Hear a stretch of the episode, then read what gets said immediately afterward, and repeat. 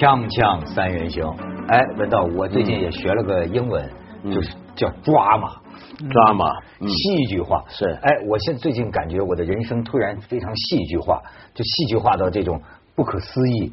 哎，所以说你的人生的，对啊，透露一下。那是不可能，就是抓嘛。我学会了，就是有的时候生日生命啊，突然会变得，嗨呀，太戏剧化了。有时候可能是在几天之内，你经历了一连串的一些个事件。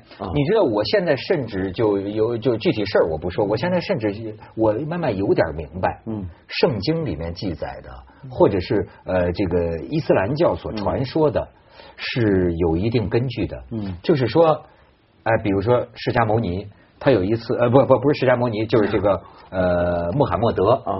哎，比如说有一个特别的 际遇，突然他觉得他看到了什么，嗯，那于是就开辟了这个呃伊斯兰教，对吧？还有像那个圣经里讲那个摩西，嗯，哪天上山去，嗯，一下子看见圣灵了，或者看到了一种给他颁戒版嘛。对啊，穆罕默德是半夜被天使叫起来叫他抄经嘛。是啊，洪秀全也是啊，发个烧觉得自己是耶稣的弟弟。对啊，然后他要要搞个太平天国。那你觉得自己是谁？你最近遭遇了什么？我觉得我最近奇特的遭遇是我认识到我呀就是窦文涛。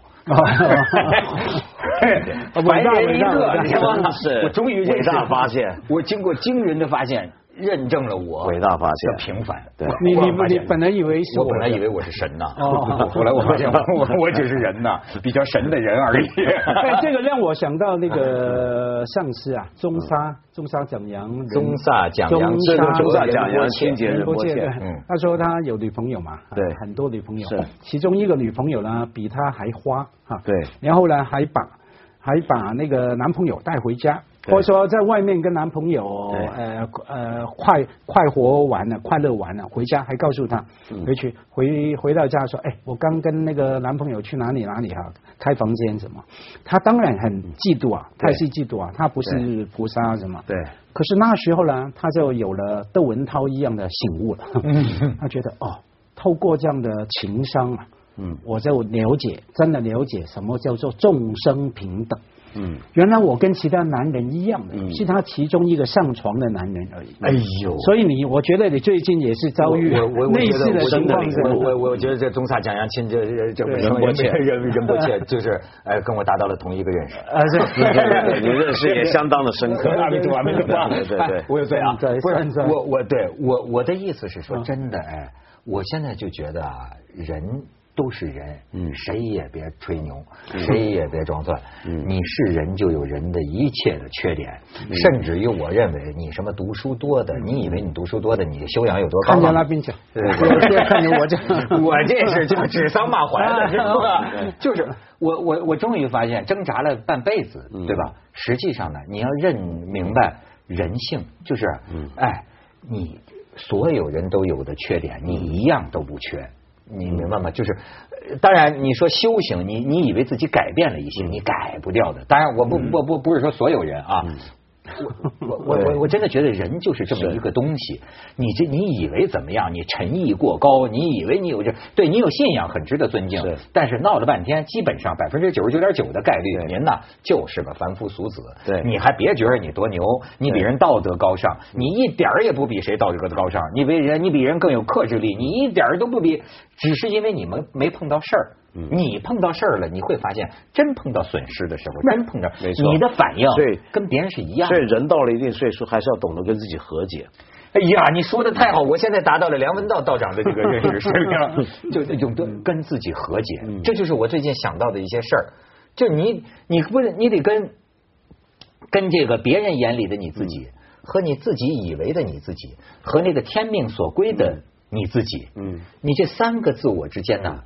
要和解，那我我我我是觉得，除了跟自己和解，还要跟别人和解。怎么说呢？因为你这样讲，让我想到，又想到我的偶像李敖啊。嗯。好久以前，台湾有个大家觉得正人君子的人，做了一些事不太好的事哈。嗯。大家要哭成一片，骂成一片哈，觉得偶像破灭了哈。嗯。那李敖就点评这个事情，他说这个事情不止一个错误，是两个错误。第一个，比方说那个人是啊文道这样举例哈。第一个，梁文道当然不应该做这样败德的事情，或者说不好的事情，这是错误。第二个错误，你本来就不应该假设，嗯，他不会做这种事情。对对，所以这是两个错误。当然，所以我的意思是说，除了跟自己和解了，也跟别人和解，就是说，因为你当初其实你是很粗暴的。把别人放在一个好像很高的位置。坦白讲，当初那个人自己，我也知道我是个人而已啊，我没告诉你我是神啊，我甚至没告诉你我是正人君子。那你把我放在那个位置，对不起，那是你的错。所以呢，倒过来呢，你要懂得跟自己和解，也懂得跟别人和解，不然的话，你就也过于鄙视别人了，过于说把别人，你看。你装什么算算嘛？其实你也是我王八蛋，别人本来就没有说我不是王八蛋啊，是你自己心魔把人家捧起来了。因为今天的这种偶像崇拜这种现象，我觉得我老是觉得，我说哎，这个偶像啊，粉丝啊，你要愿意把它当成个玩具，当成个玩物，那那你生活有些乐趣，呃，未为不可。但你要真的觉得他是个神呐，他是个圣啊，我就怀疑了，因为他不符合众生平等啊。而且什么明星呢？他他他他他可能连神父都不如，神父现在都有搞小孩子的，对不对？你这所以说人都是人。嗯，我觉得在这个意义上讲啊，很多种这种盲目的啊，这种，哎呦，他就就像家辉说的很对，人家也没有跟你说我。我就比你更高明，当然，对吧？对，是你一厢情愿，你觉得他长得这么帅，所以他一切方面都应该是最好的。对，结果他约个炮，您失望了，那是谁的错啊？对吧？当然，这里边也不排除，我认为有些行骗集团，嗯，个别造星的公司、娱乐产业，某种程度上它是有行骗集团的性质，就是明明这个小帅哥他不这样，他喜欢，他利用孩子们的这种心理。营造一个虚假的形象，他卖钱嘛，对吧？这就是这种诈骗行为，也是应该警惕的。当然，就是说，我们上一次说这个事儿呢，是说这个王石，就是那那谁是诈骗集团的王石？他的股股票已经亏了很多。您什么意思？上次王石的这个田小姐不是发表演讲，你记得咱们一起做的节目，我就谈到过，我就说这个，哎。呃，你自己以为你是什么，和别人以为你是什么，这两个之间呢，这个其实要和解，对吧？不要老是这个拧巴。所以我就想起这个话题，而且最近呢，的确是万科又出事儿了。也不叫出事儿啊，也许是好事儿啊。嗯，说他们说为什么抓嘛？我就跟你说这抓嘛，就万科太抓嘛了，就是太那个戏剧性了。人家说说现在照一个人的说法，就是原来是楚汉相争，嗯，对吧？后来是三国演义，嗯，再后来是四国争霸，现在是春秋五霸，嗯，下一步很有可能是战国七雄。嗯，你看这哪五霸呢？恒大的许家印加入战团了，对，说是前一阶段公布的消息嘛，这这这通过香港港港港交所发布公报，截止到四月呃八月四号，嗯，呃恒大呃付出呃将近人民币一百个亿，占万科总股本百分之四点六八，哎呦，这是什么情况？因为。恒大呀，你知道吗？他我认为恒大的这个这个投资的这个呃眼光啊是非常卓而不群的。他恒大他总是能发现什么东西是最好的，对吧？这咱们客观的讲这个问题，我希望恒大投资成功，因为我们的节目现在叫恒大锵锵赛，是吗？是吗？真的吗？所以我猜这后面是高瞻远瞩啊！对对对啊！我是希望他他最好不控制了万科，我们明年广告费也能再增加一些，对不对？对对对。他你说他这么有眼光，别人看不到我们这个节目的价值，人家恒大就是。赞助我们这个节目，我觉得这么强。当然还还有还有这个金金，还还还有这金罐这都是这都是有眼界的，这是吧？这都是有眼光。他知道在这个混乱的世界上，什么是最好的，什么是最应该支持的，谁是最缺钱的，对吧？谁最缺钱？可是我最关心谁，他们两个谁付的赞助费比较高？我们等一下要分配一下言论的表扬的言论比重。这你说的就更好了啊！你知道吗？这到底是给了多少钱？反而是只有凤凰卫视的领导知道，连我都不知道。真的，而且就说人家这么把握，人家这么重视《锵锵三人行》节目，人家给我们投钱，就看内外都有广告。可是我们节目的预算在凤凰卫视，你知道吗？他那些没广告的节目预算都比我们多。行行行，好好好，甭提了。再说点，再说点高大上的。因为这个很大的。没有，这这戏剧化嘛？你说 drama 是吧？drama 就很戏剧化啊。对，戏剧化。这个因为看到很多材料，最好玩的是说，其中还有个人的恩怨情仇嘛。据说有个说法是说，因为许家印。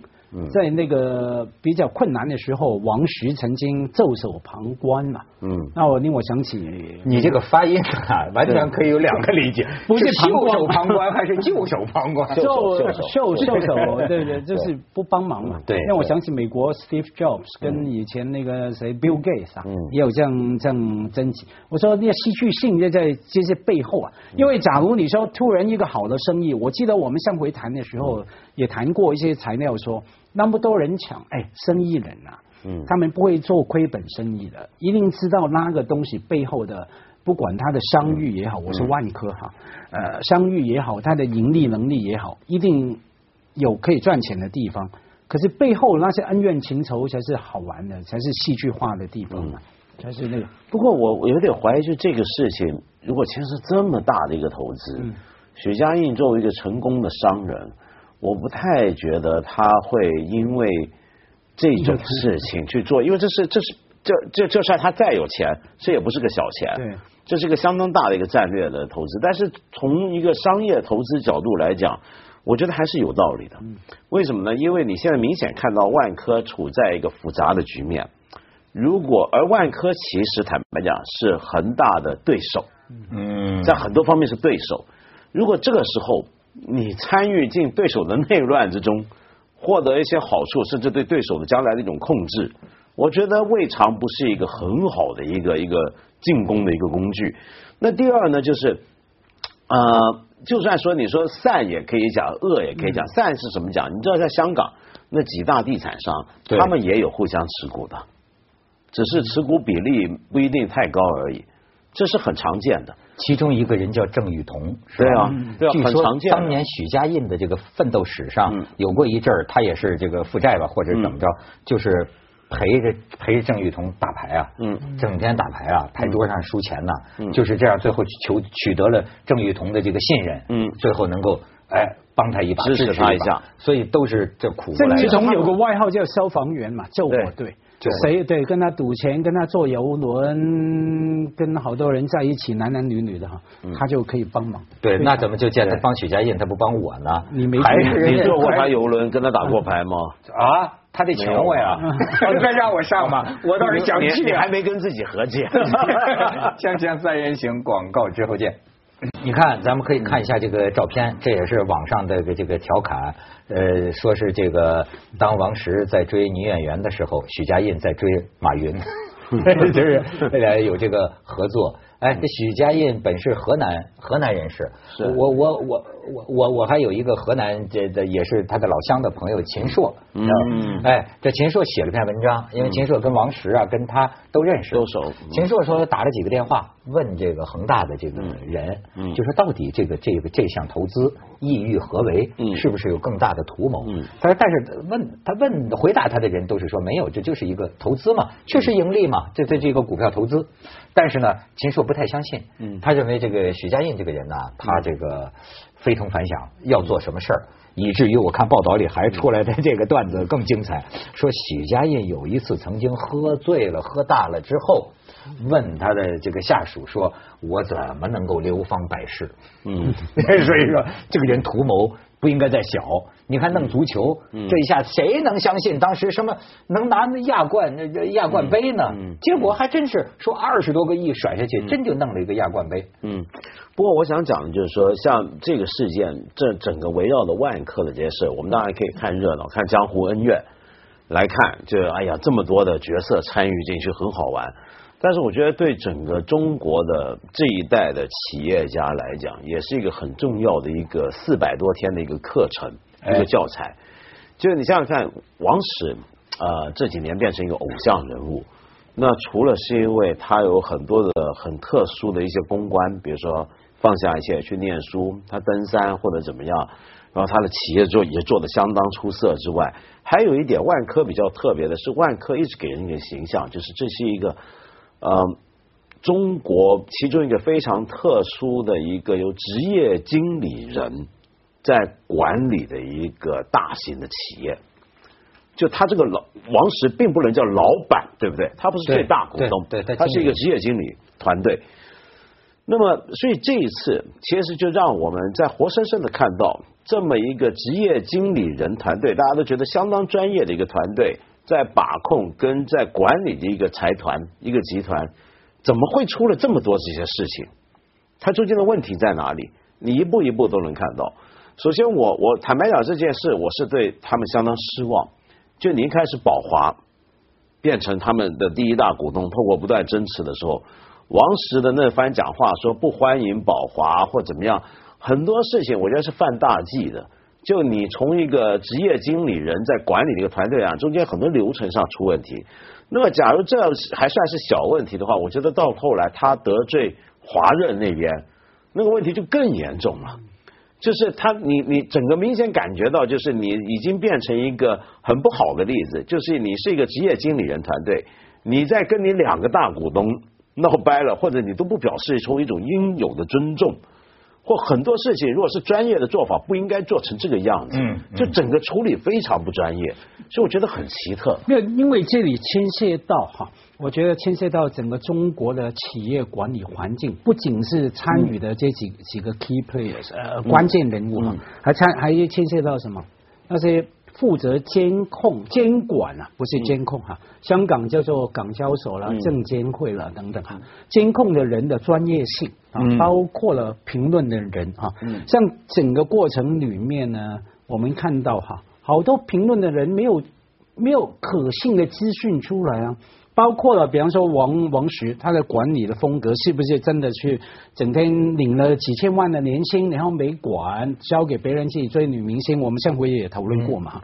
因为假如在很专业的领域里面，哎，你老板的生活作风，不管你叫做老板还是 manager 也好，你的生活作风当然有可能影影响到股价的哈。这些种种种种，那找女明星股价会涨还是会跌？要看你找哪一类的，找姚晨就会涨，找范冰冰就会跌。哎，我我随便举例，随便举例哈。呃，然后呃，那个部分没有发挥出来，所以我们作为不管你是股民也好，平常冷眼旁观的也好，就是觉得说，哎，看来看去这是几个人的这样斗来斗去哈。那可是在这个环境里里面，我们就能够理解为什么那些。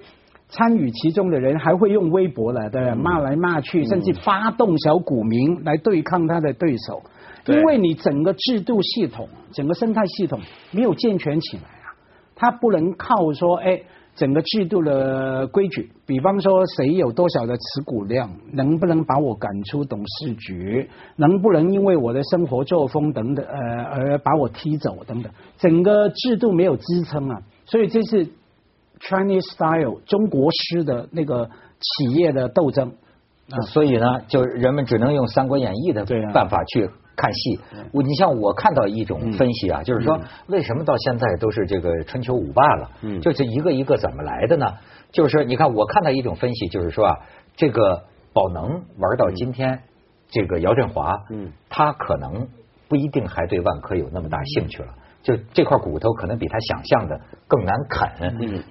嗯。但是呢，你看许家印，咱不知道跟他有没有联合。但许家印这一入市呢，嘣一下把宝能给解套了。宝能这些个杠杆啊，什么理财产品呢，一下给给他解套了，股价大涨啊。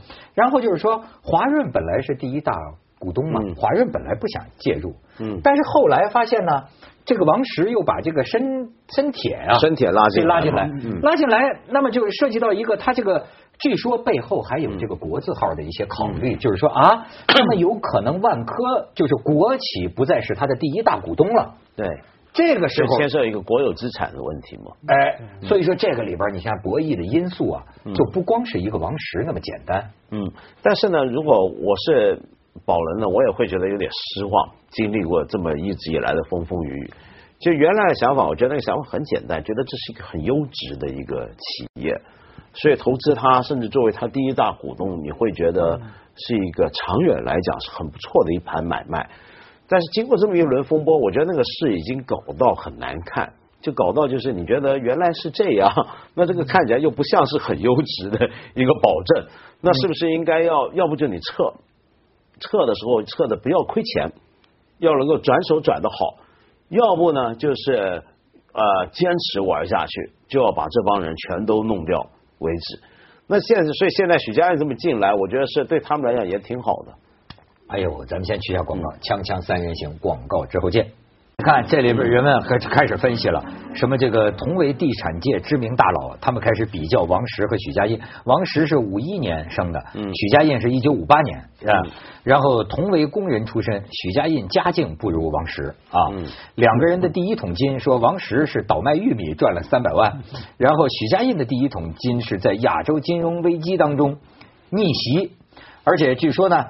这个王许家印的第一桶金比王王石来的更晚些，也更艰难一些。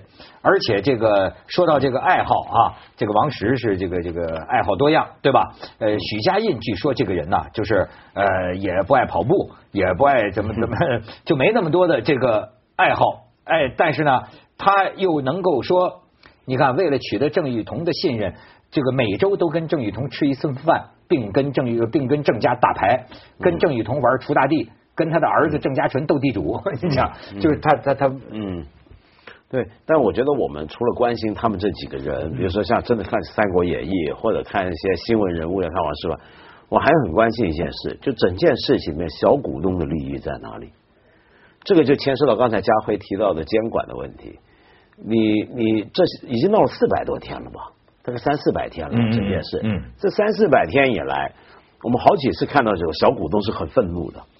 然后呢，这小股东得到的交代是怎么样？他你整个公司现在搞什么？有多透明？呃，每一次每一方进来要发布一些消息，要做一些事情的时候，那个东西合不合理？合不合法？对小股东的利益有没有伤害？这些都很重要。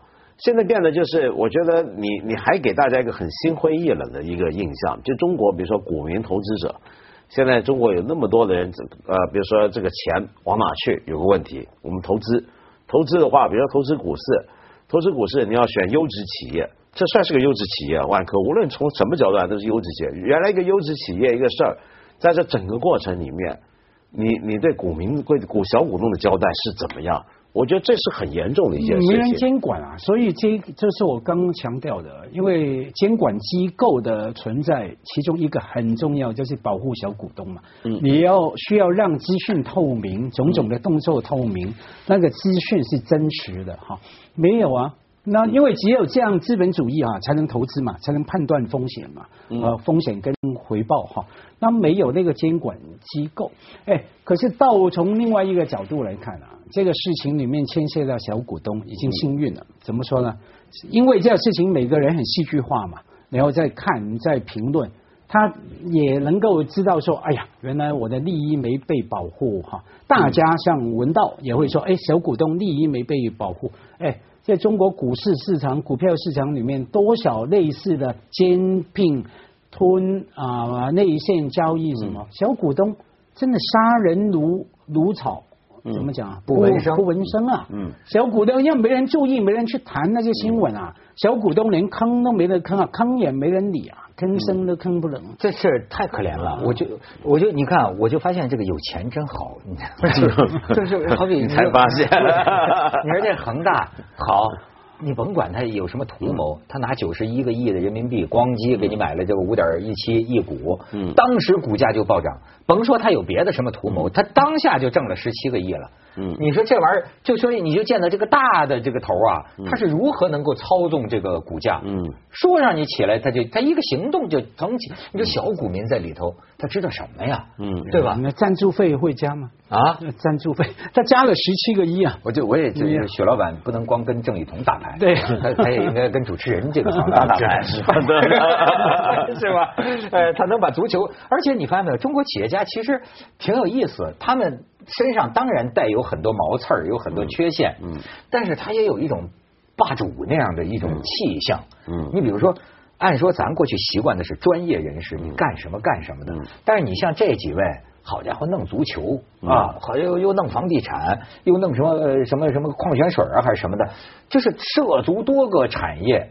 你这是真正就是非常正常嘛，资本要要分散投资嘛。对，李嘉诚手下的企业对啊，多少？我也很正常。但你想讲的是不是主要说他生活上面可见度也很高，对对对，像王石这样。但是往，其实中国企业家还有很多类，比如说我们换一个角度，我们还可以看那华为呢，任正非，对啊，任正非，我觉得是一个百分百就你可以跟王石是倒转过来看，是完全相反的。